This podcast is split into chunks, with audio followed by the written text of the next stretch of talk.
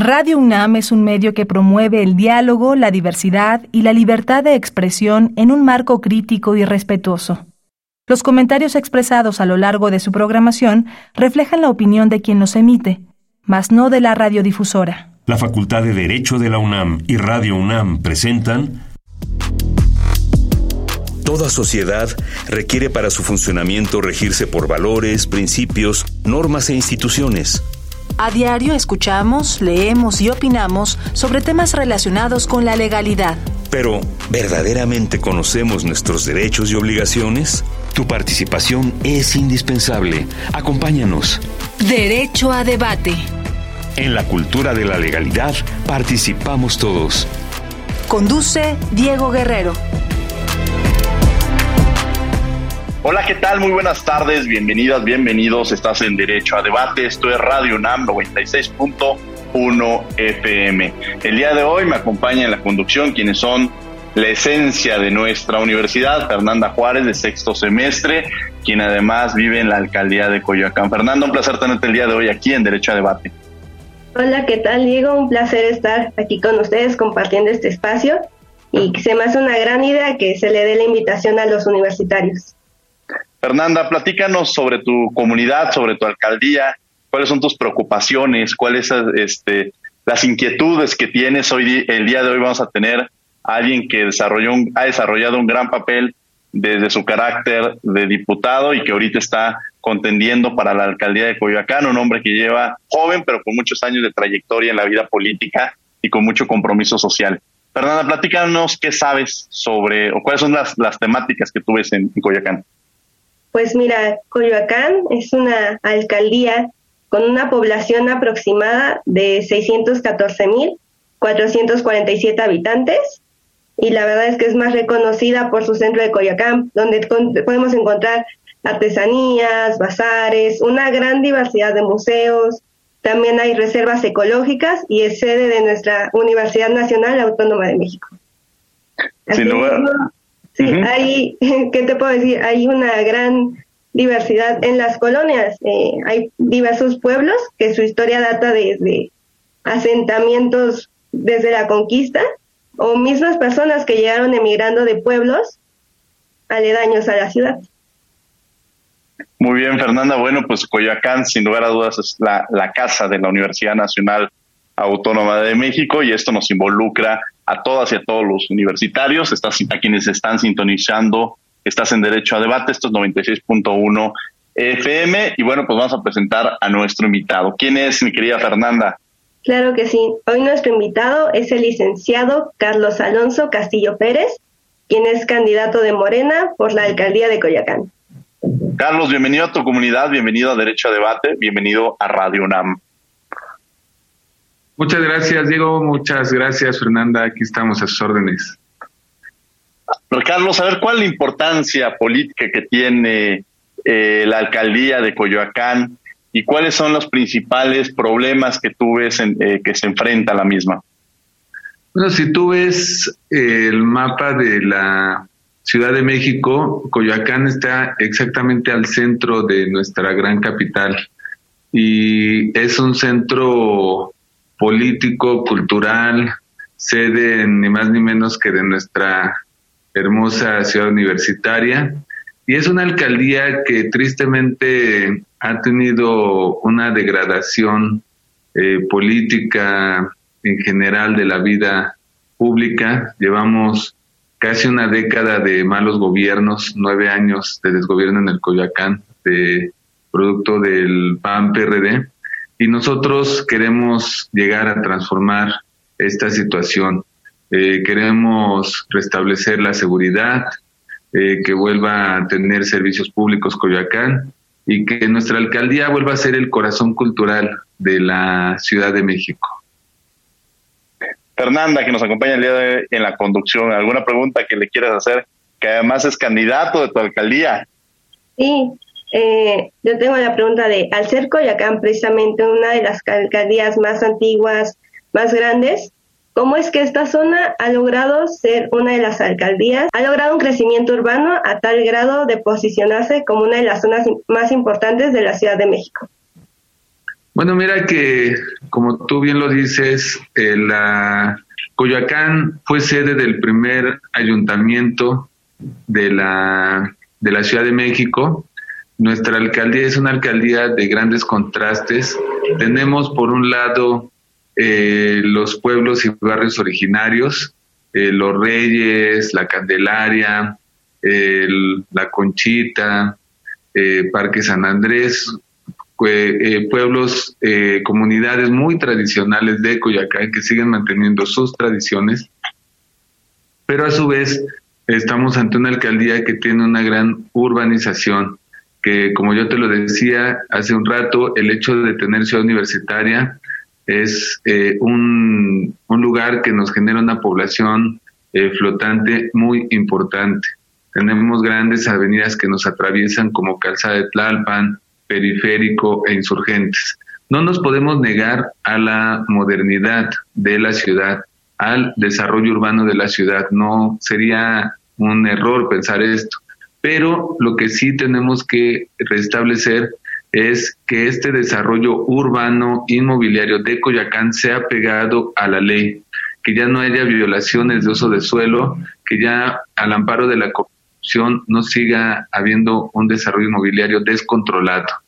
Afortunadamente, hace unos años, eh, la propia comunidad de Coyacán, las y los vecinos, incluso la propia UNAM, lograron parar un desarrollo inmobiliario que iba a estar sobre Avenida Universidad frente a la eh, entrada principal de nuestra casa de estudios. Imagínate, eh, iban a ser alrededor de 50, 60 pisos que iban a generar una alteración muy importante en torno a nuestra casa de estudios. Afortunadamente se logró detener esta, este monumento a la corrupción. Platícanos de la seguridad, Carlos, cuáles son las propuestas que hay o cuáles has detectado que han sido las principales recorriendo las calles de Coyacán, las demandas que te habla la ciudadanía que requiere y que le preocupan. Pues mira, te comento que vamos a establecer un gabinete de seguridad. Nos vamos a reunir todos los días de lunes a domingo a las 7 horas, en el cual vamos a sentar a los jefes de sector de Coyoacán, al fiscal desconcentrado de Coyoacán. Ese gabinete lo voy a encabezar en mi calidad de alcalde y vamos a estar estableciendo ahí un mapa con las diferentes incidencias delictivas. Pero vamos a innovar en un tema, no solamente nos vamos a basar en los delitos denunciados, sino también los delitos por percepción. Es decir, ahí donde están asaltando y la gente no está denunciando. Y decirte que hemos identificado dos zonas de, eh, de riesgo para las mujeres en el espacio público. Uno es en el área de pegada a Iztapalapa, Canal Nacional, lo que es por el, la parte del pueblo de la Magdalena y de San Francisco Culhuacán, y, y el otro es justo Ciudad Universitaria. Todo, vamos a hacer un cerco de seguridad en Insurgentes, Santo Domingo, Copilco, Eje 10, en el cual tenemos que eh, generar una estrategia de coordinación con las alcaldías limítrofes, con Tlalpan, Álvaro Obregón, pero también con el gobierno de la ciudad para hacer un cerco de seguridad para las mujeres eh, que transitan eh, diariamente y que ahora que vuelva en semáforo verde, vuelva a abrir la, ciudad universitaria, las clases, tenemos que reforzar este cinturón de seguridad. Participación ciudadana, platícanos cuáles han sido los mecanismos de participación ciudadana. Tú has trabajado mucho en el tema de transparencia, rendición de cuentas, pues estos elementos sustanciales dentro de la sociedad y me gustaría que nos tocara los mismos, aprovechando tu experiencia en tema de transparencia, cómo transparentar las acciones que se lleven por parte de la alcaldía, pero sobre todo también construir esta participación ciudadana. Pues mira, en el tema de la transparencia, nosotros vamos a generar una transparencia proactiva. No solamente vamos a estar haciendo públicas las obligaciones de ley a través de los canales de difusión y mecanismos institucionales de la alcaldía, sino también aquellos que no nos eh, marca la ley y porque tenemos un espíritu de eh, transparencia y combate a la corrupción lo vamos a hacer. En el tema de participación ciudadana, te quiero comentar que en esta, en esta década de decadencia de gobierno del PAN-PRD, la participación ciudadana se enfocó al control de las comunidades a través de compra del voto, de la entrega de prebendas, condicionamiento de programas sociales y de los servicios públicos. Yo te voy a decir, incluso les voy a dar la primicia porque no lo había mencionado antes, pero nosotros vamos a desaparecer la Dirección General de Participación Ciudadana y vamos a crear la Dirección General de Seguridad y Participación Ciudadana. Es decir, vamos a eliminar toda esa estructura de control político, de condicionamiento eh, territorial de las comunidades y vamos a enfocar la participación ciudadana a la mejora de las comunidades y a resolver la problemática de servicios públicos y de seguridad. Le vamos a dar otro enfoque a la participación de la comunidad en Coyacán. Fernanda Paula, que me acompaña el día de hoy en la conducción, ¿alguna pregunta que le quieras hacer a Carlos Castillo? Tengo una pregunta. Dentro de sus propuestas, ahorita que mencionaba justamente el problema de la violencia, eh, mencionaba la creación de una plataforma digital donde se, señalaran las principales zonas de riesgo. No sé si nos podría explicar un poco más de cómo funcionaría. Pues mira, lo que te comento es que vamos a hacer un gabinete y en ese gabinete vamos a estar mapeando las diferentes problemáticas porque hay inseguridad en toda la alcaldía, pero eh, es diferente en cada zona. En algunos lados hay robo a casa habitación, en otros robo a transeúnte, robo a autoparte, robo en transporte público. Entonces tenemos que identificar las diferentes incidencias delictivas para así poderlas atender cada una con sus especificidades. Entonces, eh, eso es lo que vamos a estar generando. También vamos a traer eh, un programa a través de motopatrullas, porque Coyacán tiene una característica que tenemos pueblos, barrios, colonias, unidades habitacionales que tienen calles estrechas, callejones, andadores, donde actualmente no está entrando la seguridad. Y ahí es donde nosotros queremos entrar. Muy bien, mi querido Carlos. El tema de cultura, eh, ¿Hay alguna propuesta? Eh, Coyacán, eh, de alguna manera, la caracteriza eso, la cultura, las tradiciones. Es un barrio que hemos recorrido y que hemos vivido y que hemos sentido. Su propia energía nos, nos lleva a, imaginar todo lo que representa Coyacán. ¿Algunas propuestas en temas de cultura que tengas, Carlos? Sí, pues mira, como tú bien sabes, Coyoacán el centro de Coyoacán, Jardín Hidalgo, es la segunda plaza más visitada en la Ciudad de México después del Zócalo. Y eh, es un centro histórico-cultural eh, predominante a nivel, no solamente incluso de la ciudad o del país, sino a nivel internacional. Entonces, nosotros queremos preservar este centro cultural y por lo mismo vamos a desaturar el centro histórico de Coyoacán y vamos a generar actividades culturales en la periferia de la alcaldía.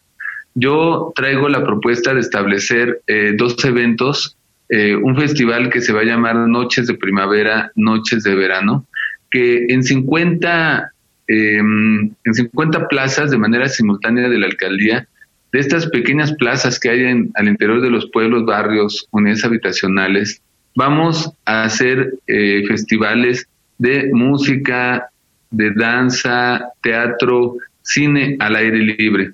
Vamos mm. también a recuperar las casas de cultura de Coyacán, las vamos a fortalecer.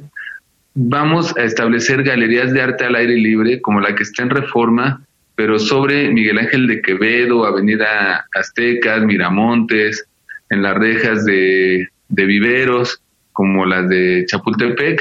Y vamos también a establecer un convenio para que eh, las personas habitantes de Coyoacán, con su credencial de lector de residentes de Coyoacán, eh, puedan ingresar a los museos un día gratis, en los museos que tenemos en Coyoacán, que tenemos una carga de museos impresionante, la Casa Azul de Frida, la León Trotsky, el Museo Nahuacali, tenemos una, una gran cartelera de museos en Coyoacán. Entonces, lo que queremos es que Coyacán vuelva a brillar como el corazón cultural de la Ciudad de México. La pandemia nos dejó varias cuestiones, no solamente la salud, que, es un tema muy sensible, sino también el económico. Tema de reactivación económica, cómo impulsar la reactivación económica en, la alcaldía de Coyacán, Carlos. Pues mira, fíjate que nosotros vamos, entendemos la, el desarrollo económico desde el gran empresario hasta la mujer eh, productora de Santo Domingo, por poner un ejemplo. Entonces, nosotros ya establecimos una relación con Canaco, con Caniraca en Coyoacán. Ya tenemos un convenio que vamos a llevar a cabo desde la alcaldía para llevar a un programa que se va a llamar Coyoacán para las y los coyoacanenses, en el cual vamos a establecer eh, empleo eh, en estos restaurantes, desarrollos, eh, en estos restaurantes y establecimientos mercantiles que tenemos en Coyoacán, se va a contratar prioritariamente a personas habitantes de Coyoacán.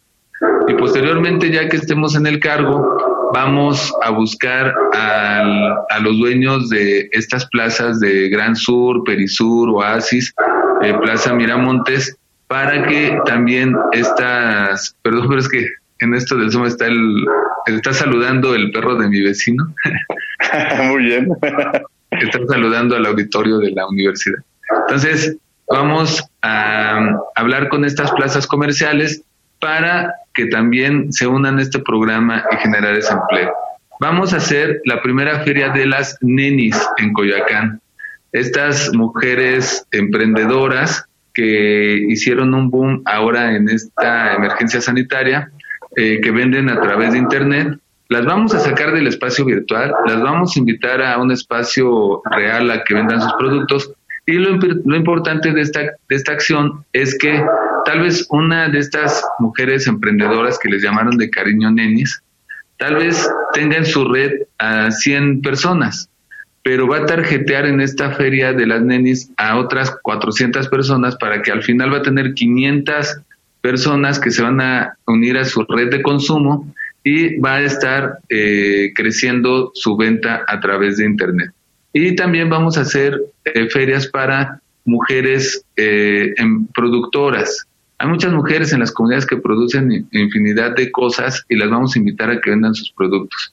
Y a los pequeños microempresarios que cerraron cortina porque ya no siguieron pagando renta, vamos a establecer estas ferias de servicios en Coyoacán para que vuelvan a volver a tener un capital y vuelvan a rentar un, una accesoria, vuelvan a rentar un local para restablecer su micro pequeña empresa.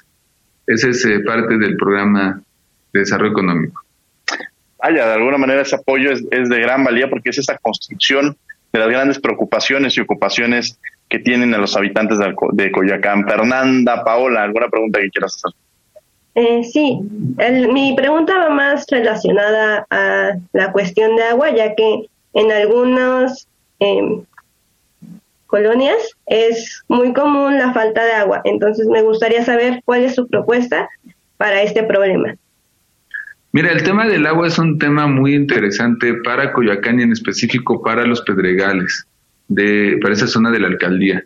Ya el gobierno de la Ciudad de México ya mm, ah, hizo una gran inversión para rehabilitar los pozos de agua a partir de la movilización de un grupo de ciudadanas y ciudadanos de Santo Domingo, también el gobierno de la ciudad está pronto a construir un pozo de agua en el corazón de Santo Domingo, en la escuela Chitle, a, un costado. Y esa parte de los pozos ya, digamos que lo está resolviendo la jefa de gobierno. ¿Por qué sigue sin haber agua en los domicilios?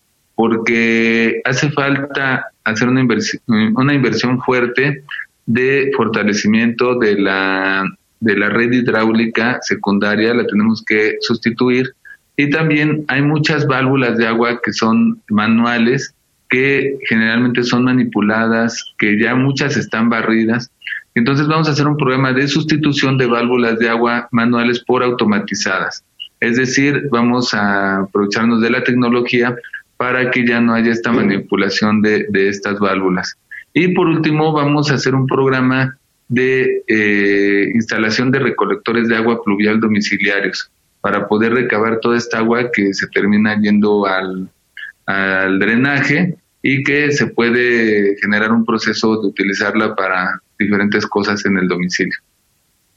Carlos, el tema de salud ha sido de gran valía y tú estuviste trabajando mucho, apoyando incluso a muchas personas en la alcaldía con tanques de oxígeno, eh, y demás. El tema de la salud, ¿cómo se va a tratado y cómo piensas tú trabajar en torno al mismo?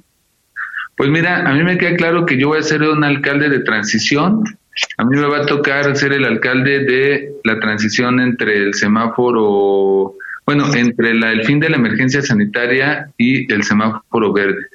En este sentido, lo que vamos a hacer es que vamos a establecer un programa de eh, post-COVID. Vamos a establecer dos centros post-COVID en la alcaldía, donde eh, vamos a invitar a las y los vecinos a que vayan a la gente que le dio COVID, les vamos a hacer un diagnóstico y aquellas personas que tengan secuelas de eh, pulmonares, cardíacas o de hipertensión, las vamos a canalizar a algún hospital de la red de salud pública de la ciudad para que reciban tratamiento gratuito y minimizar o si es posible eliminar de estas secuelas eh, post-COVID. Es la parte que tenemos que atender para garantizar el derecho a la salud de las personas habitantes de la alcaldía. Muy bien, Fernanda Paola, que nos acompaña el día de hoy en la conducción. Estás en Radio UNAM, esto es 96.1 FM, esto es Derecho a Debate. Estamos platicando con Carlos Castillo, para quienes nos están sintonizando. Fernanda, ¿alguna pregunta que quieras hacer a tu candidato a alcalde en Coyacán? Ahorita relacionado a esta atención a los pacientes COVID, me preguntaba si tiene contemplado también la atención a la salud mental, ya que esta contingencia ha traído secuelas y creo que no es un tema que se toque a menudo. Sí, fíjate que tu, tu pregunta es súper importante. Eh, tenemos que atender, mucha gente tiene problemas de, de ansiedad, de depresión, de... Mm, tiene de miedo. Entonces, vamos a hacer un programa de atención a todas estas personas, no solamente de manera psicológica, sino de generar actividades deportivas, recreativas, culturales, que nos lleven a recuperar la comunidad, a recuperar la comunidad en Coyoacán. Carlos, ¿qué le dirías a aquellos indecisos, aquellos que hay una apatía a veces política y no saben por quién votar y de pronto son invadidos por, por propuestas, ya sea en la calle, en las redes sociales. ¿Cuál sería el mensaje? ¿Cómo, ¿Qué le dirías a aquellos que te están escuchando? ¿Por qué votar por Carlos Castillo? Pues que tenemos dos opciones en Coyoacán. Eh, una es eh, lo más, más de lo mismo, otros tres años de continuidad del gobierno del PRIAN-RD, que es eh, falta de servicios públicos de seguridad, condicionamiento de los programas sociales o eh, un gobierno de derechos, que es el que está proponiendo Carlos Castillo y Morena para Coyacán. Por eso estamos invitando a que este 6 de junio nos apoyen con su voto. Muy bien, Fernanda. Fernanda, ¿algún, ¿alguna pregunta que le quieras hacer a Carlos Castillo? Mm, creo que ya por último le preguntaría eh, de qué forma él haría que se preserve más las zonas ecológicas que existen en Coyacán y para que tengamos una alcaldía más limpia, más funcional e incluso como hasta más estéticamente visible. Pues mira, en este caso que tú comentas con respecto al medio ambiente, nosotros traemos un plan de recuperación de tres zonas ecológicas que tenemos que es el Parque Guayamilpas, eh, la zona de los viveros, el, bueno, también la, la Alameda Sur y eh, el Parque de los Coyotes. Entonces, vamos a establecer también un programa de limpieza de calles y de recuperación de los espacios públicos. Muy bien, bueno, ya estamos en la última parte del, del programa y aquí me gustaría, se llama la última y nos vamos. Eh, Carlos, ¿algún mensaje? Tendríamos tres, cuatro minutos, algún mensaje que le quieras, con lo que quieras cerrar, algo que no hayamos tocado, eh, alguna, algún comentario. En la última nos vamos, es tema libre. Pues nada más decirte que agradezco a la comunidad de Coyoacán el, el apoyo mayoritario que estamos recibiendo en las calles, decirles que no vamos a defraudar la confianza que agradecemos que nos tienen eh, a 12 puntos arriba en las encuestas y decir que vamos a traer un programa muy fuerte de combate a la corrupción y, como te lo decía hace un momento, un gobierno de derechos, de derecho a la salud, derecho a la cultura, derecho a la seguridad, al espacio público, derecho al deporte. invitarlos una vez más a que este 6 de junio nos apoyen con su voto para Morena, para Carlos Castillo. Bueno, pues yo te agradezco mucho, Carlos, que has estado con nosotros. Muchísimas gracias. Muchas gracias a ti, eh, Diego, también a Fernanda, muchas gracias por acompañarnos el día de hoy. Yo te agradezco mucho, Fernanda, muchas gracias por haber estado con nosotros. Muchas gracias a ti, Diego, y gracias también al licenciado Carlos por acompañarnos. Yo le agradezco a Carlos, a quien reconozco mucho la labor que ha realizado y sobre todo el papel que desempeñó al frente de la Comisión de Transparencia en el Congreso de la Ciudad de México, que siempre estuvo muy al pendiente y sin lugar a dudas ha sido una charla muy interesante la del día de hoy. Carlos, muchas gracias por haber estado con nosotros. Fernanda, muchas gracias.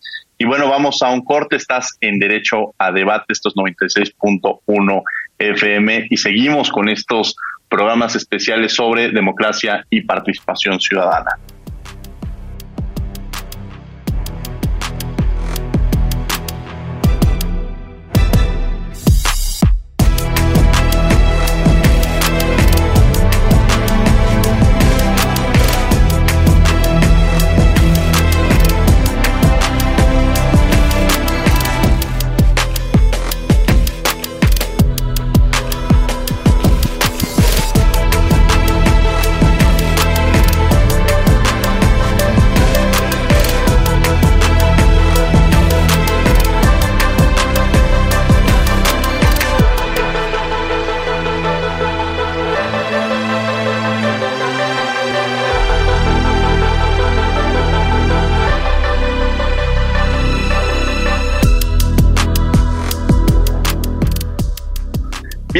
De regreso, estás de regreso en Derecho a Debate, estos 96.1 FM, Radio UNAM, el día de hoy me acompaña Natalia Bolaños. Natalia, bienvenida a Derecho a Debate.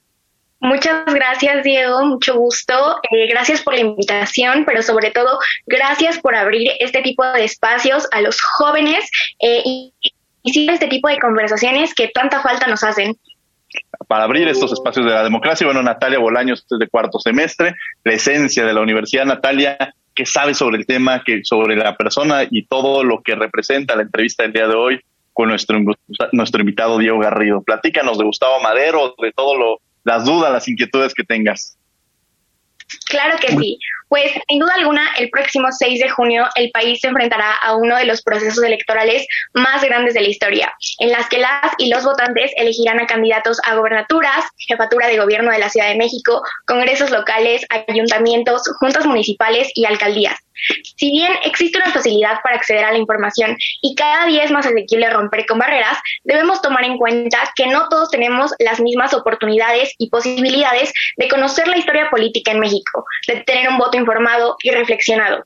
Es por esto que se vuelve crucial conocer a quienes nos representarán, sus principios, intereses y sobre todo sus propuestas para participar dentro de los ejercicios democráticos, que muchas veces no son amigables con las y los electores. Necesitamos que los candidatos se acerquen a los sectores que pretenden representar. Es por esto que este tipo de espacios debe ser plural ante las ideas y debe tener como prioridad a las y los ciudadanos. Y bueno, el día de hoy nos acompaña un gran universitario, yo lo conocí desde las aulas, sé su compromiso con la academia, siempre muy activo, siempre muy estudioso y que sin lugar a dudas ha desempeñado un gran papel en el Congreso de la Ciudad de México y me refiero a Diego Garrido. Diego, bienvenido, Tocayo, aquí a Derecho a Debate. Muchísimas gracias por la invitación, maestro Diego Guerrero, amigo de hace muchos años.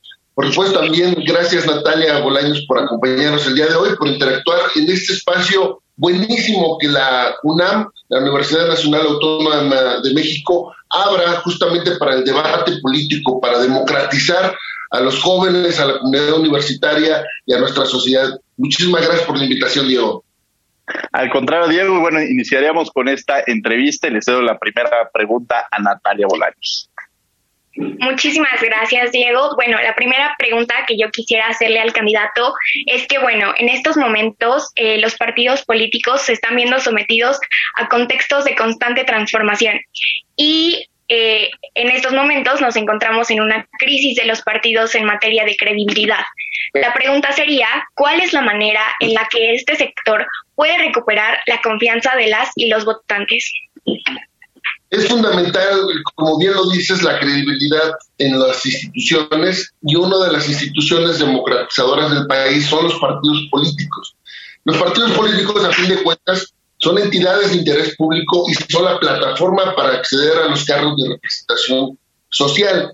Un diputado, por supuesto que debe de postularse a través de los partidos políticos o bien lo puede hacer de forma independiente. Sin embargo, te de decir que la plataforma ideal para acceder a estos cargos de representación son los partidos políticos. Pero ahorita que estamos en este momento de definición y de que los electores, la ciudadanía defina por quién puede votar, es justamente también la plataforma que un partido político y que un candidato postula presenta frente al electorado. En el caso particular, yo soy de extracción panista, soy panista, militante panista y adopto la agenda legislativa del Grupo Parlamentario de Acción Nacional en el próximo Congreso de la Ciudad. Yo estoy eh, siendo candidato para eh, diputado local y por tanto la pregunta que haces es fundamental, porque no solamente el elector, la comunidad universitaria que nos escucha debe fijarse en cada una de las plataformas que postula cada uno de los partidos, sino también en la persona también es fundamental que elijan sobre la persona. Y aquí hay una diferencia fundamental en lo que significa eh, la representación de un partido o no. Por ejemplo, desde la Acción Nacional, desde la alianza que estamos eh, encabezando, significa eh, las propuestas de libertades, de democracia, de respeto a los órganos autónomos, de que todo el mundo nos podamos expresar, de que sí existan pesos y contrapesos, en contraste justamente con la otra opción que es la del oficialismo, la del partido oficial y la del gobierno, que es la censura, la de erosionar órganos autónomos y la de justamente quitarnos cada vez más programas, más derechos. Platícanos, Diego, sobre esta función. Es candidato Diego Garrido a diputado local por el Partido Acción Nacional. ¿Cuáles son las funciones eh, que, lleva a cabo un diputado local este, en un momento determinado para que también conozcan por qué es importante fijarse y por qué es importante votar por los diputados? La principal función eh, es legislar, es reformar, redactar la legislación, es hacer este, creación de nueva legislación es nuestro derecho positivo vigente, quien lo redacta son los diputados, quien lo aprueba son los diputados. Otra de las funciones vitales es la de fiscalizar, fiscalizar, auditar el ejercicio del gasto público. Los miles de millones de pesos que tiene el gobierno, el gobierno central, el gobierno de las alcaldías, es fiscalizar en qué se está utilizando y en todo caso poner la lupa sobre ellos para efecto de que en sus comparecencias ante el Congreso pues nos rindan cuentas a la ciudadanía. Y otra función también significa el ser el puente, el, enlace entre la sociedad y el gobierno, y para ello la función es la de gestionar. Si hay ciudadanos, si hay vecinos a los cuales la autoridad no les está haciendo caso, pues justamente un diputado puede gestionar ante la autoridad que se resuelva el caso en particular. Me refiero a casos de inseguridad en, una colonia, falta de agua, falta de servicios en una colonia. Un diputado puede gestionarlos también. Entonces es legislar, fiscalizar y gestionar. Son tres funciones fundamentales. En seguridad, Diego. Ah, adelante, Natalia, perdón, Natalia, que nos Me parece extremadamente importante lo que comenta acerca de la gestión. Creo que eh, el, principal objetivo de, legislador debe ser legislar para el mexicano, para el ciudadano. Yo quisiera preguntarle cuál es su percepción acerca del ciudadano mexicano promedio y cómo lo involucraría para participar en eh, las propuestas que el sistema mexicano le ofrece para eh, realizar iniciativas ciudadanas. Mira, es fundamental tomar en cuenta la opinión de la ciudadanía. Para el efecto, en el primer Congreso de la ciudad, Quiere decir que yo fui diputado integrante de ese primer congreso, es decir, ya tengo esa experiencia legislativa de haber sido diputado. Hicimos una plataforma de ciudadanización de las propuestas. Implica que una vez que alguien presenta una propuesta de reforma, una iniciativa de ley ante el Pleno del Congreso, se abren 10 días para efecto de que la ciudadanía en general emita su opinión.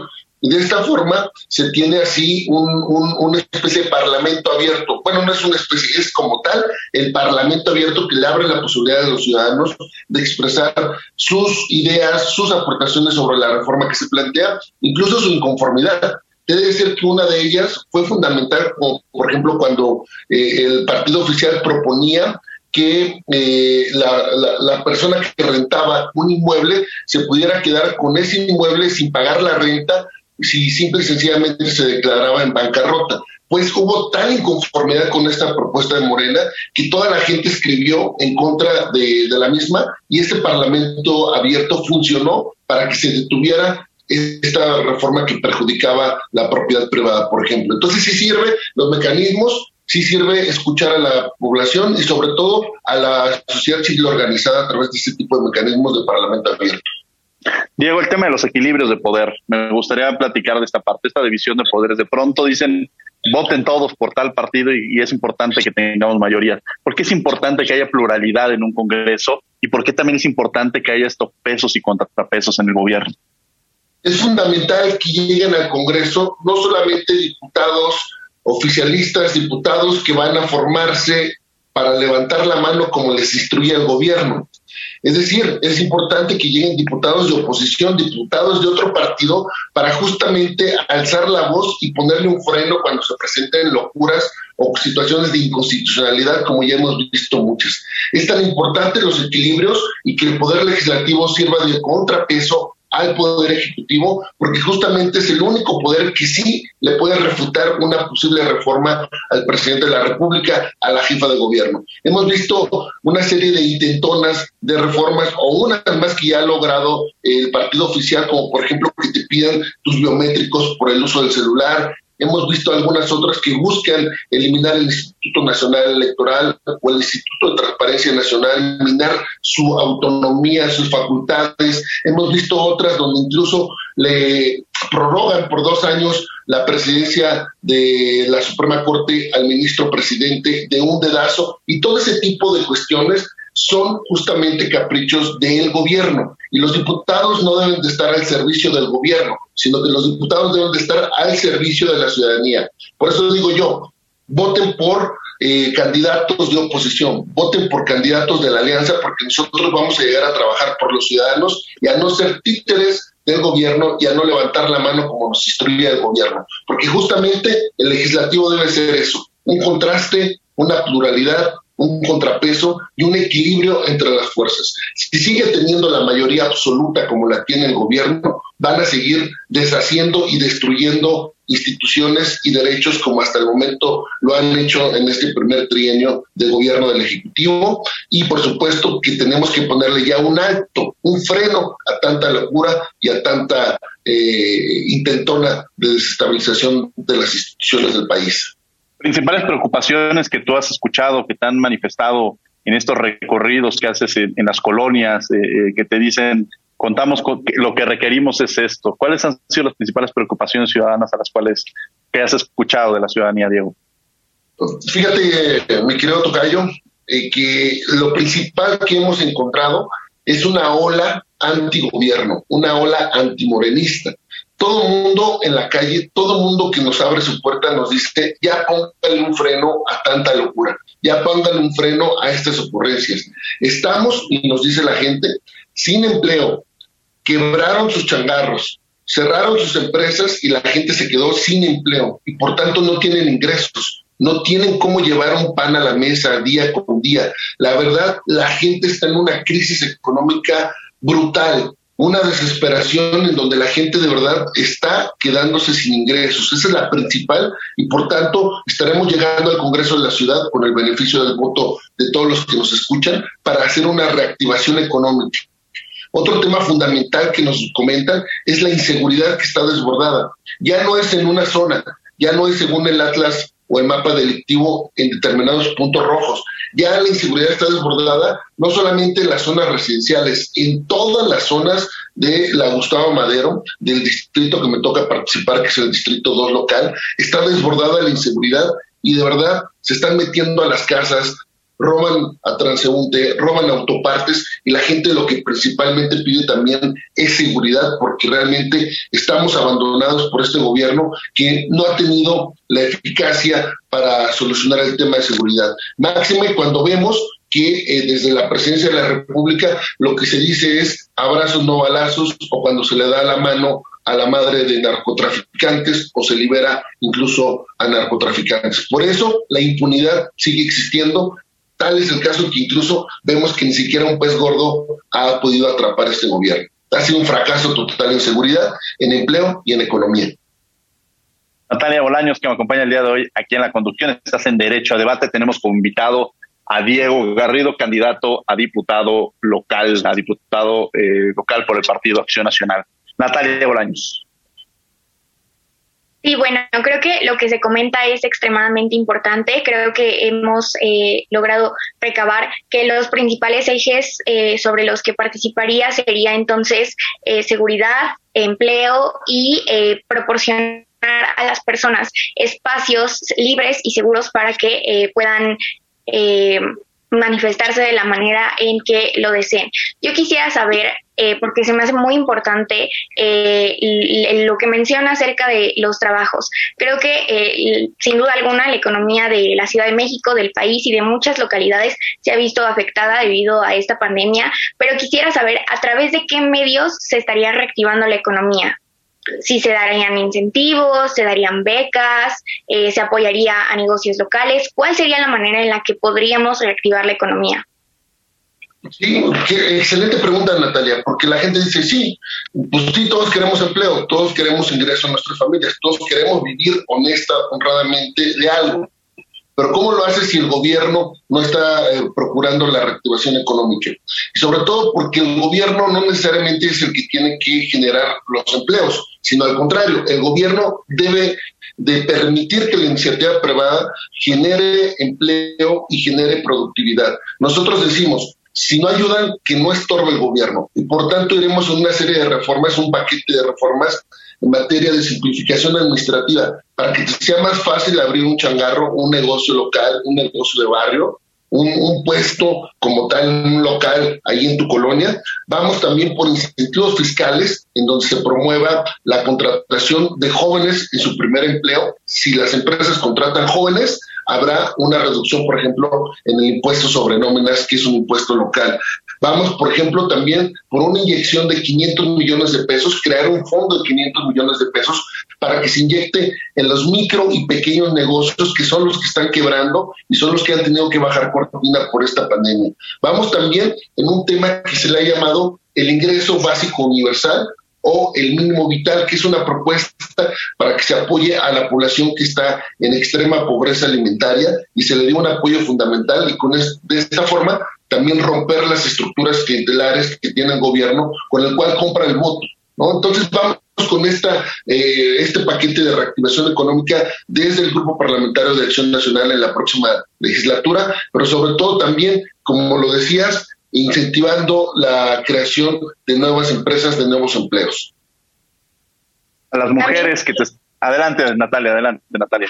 Sí, muchas gracias. También eh, quisiera eh, preguntarle cuál es su opinión acerca de eh, los jóvenes. Se ha mencionado eh, a lo largo de, este pequeño segmento la importancia que tienen, pero ¿cómo podemos incluir a los jóvenes en un sistema en el que muchas veces se les deja de lado y sus opiniones no son tomadas en cuenta?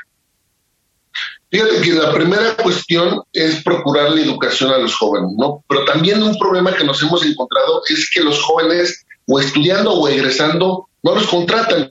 El principal pretexto de todo el mundo es no tienes experiencia, necesito que estés titulado, necesito que tengas tal, tal cosa, ¿no? Entonces, por eso te decía hace rato, uno de los temas que estaremos proponiendo es un incentivo fiscal para las empresas que contraten a jóvenes. Si en un porcentaje de tu nómina contratas jóvenes como su primer empleo, la empresa tendrá derecho a reducir, a reducir en un porcentaje el impuesto sobre nóminas. Y eso significa un ganar-ganar. ¿Por qué? Porque una empresa, si contrata jóvenes, paga menos impuestos. Y esto es darle oportunidades a los nuevos, a los jóvenes que están incorporando al campo laboral y la empresa, la iniciativa privada también gana al pagar menos impuestos. Y digo ganar, ganar, porque se crea el empleo, se fomenta la productividad y se siguen pagando impuestos también, pero con un beneficio fiscal para las empresas. Entonces, es como nosotros lo hemos planteado, es como incluso la iniciativa privada, las cámaras han estado de acuerdo, ¿no? Pero sobre todo también es darle respeto a la voz de los jóvenes.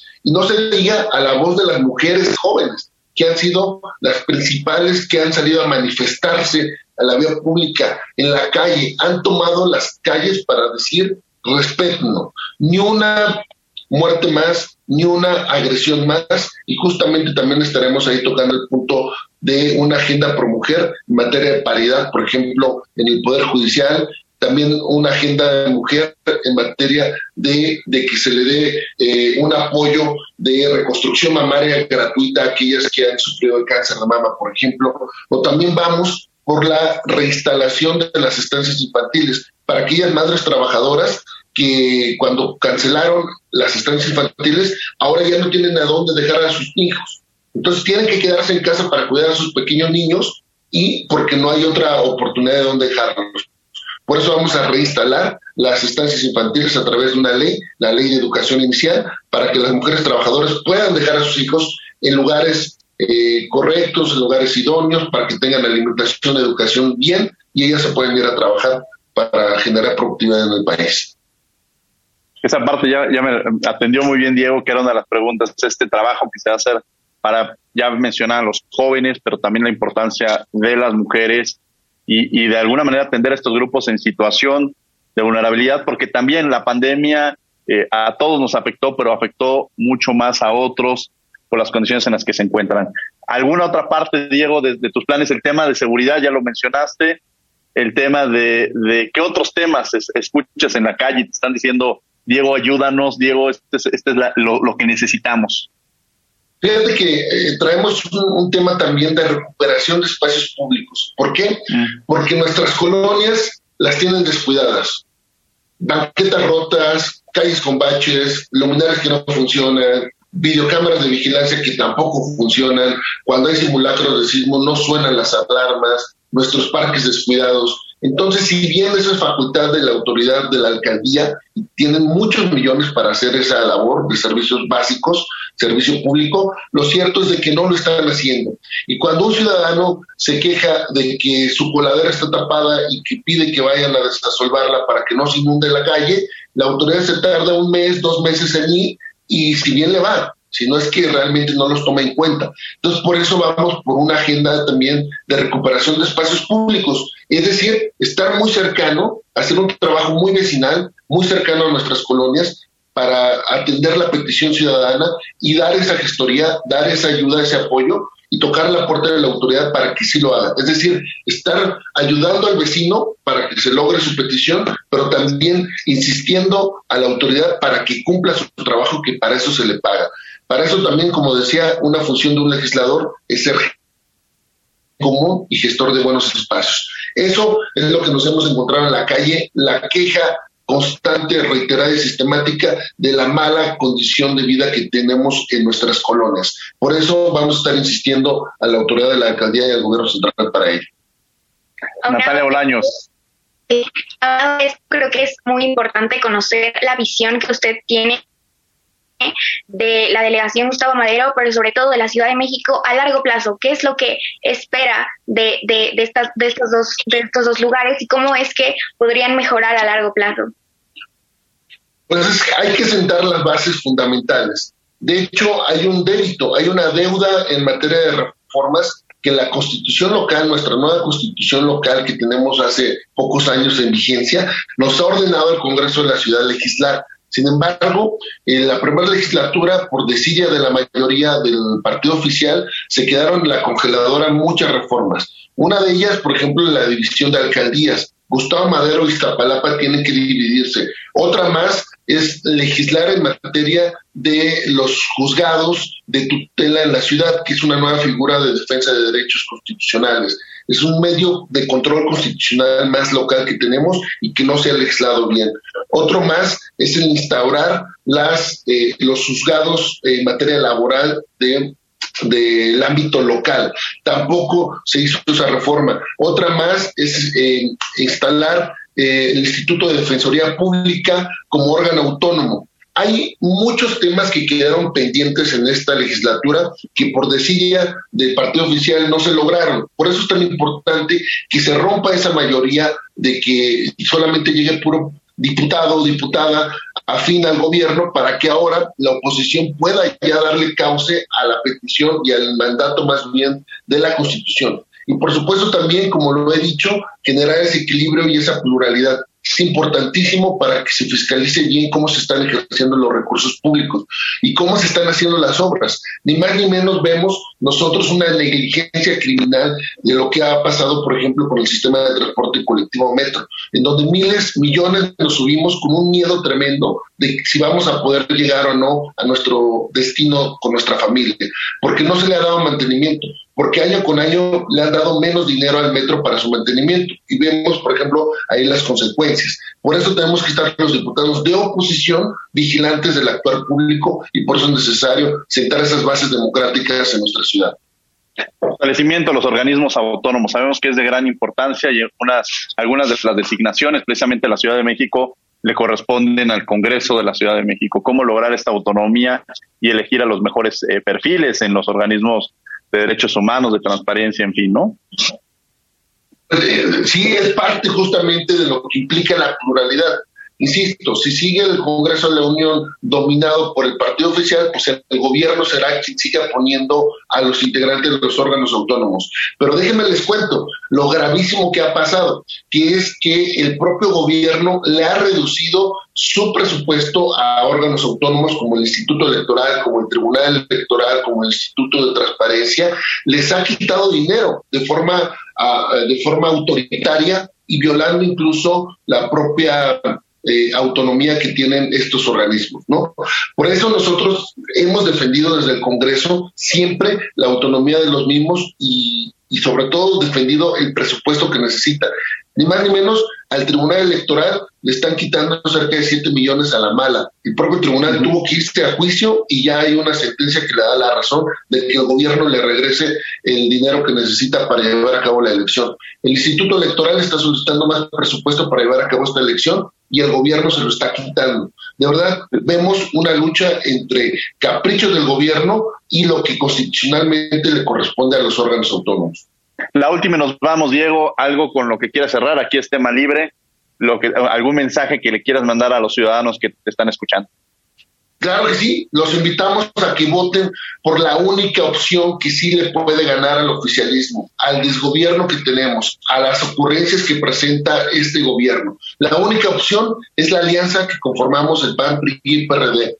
Sobre todo que se haga un voto útil, un voto razonado, un voto inteligente, porque hoy más que nunca es nuestra última oportunidad de ponerle un freno al autoritarismo, de ponerle un freno a la locura de este gobierno. Es nuestra última oportunidad para democratizar el Congreso, para hacerlo plural y para que justamente se escuche la voz de los ciudadanos. Si le permitimos que sigan llegando diputados del gobierno y del oficialismo, lo que sucederá es que cada vez vamos a tener menos democracia y más autoritarismo en esta ciudad y en este país. Así que los invitamos a votar, a votar por el PAN el 6 de junio y todo mundo salga a votar y, y ejerza su derecho a elegir libremente en esta próxima elección. Muchas gracias, mi querido maestro Diego Guerrero. Muchas gracias, Natalia Bulaños.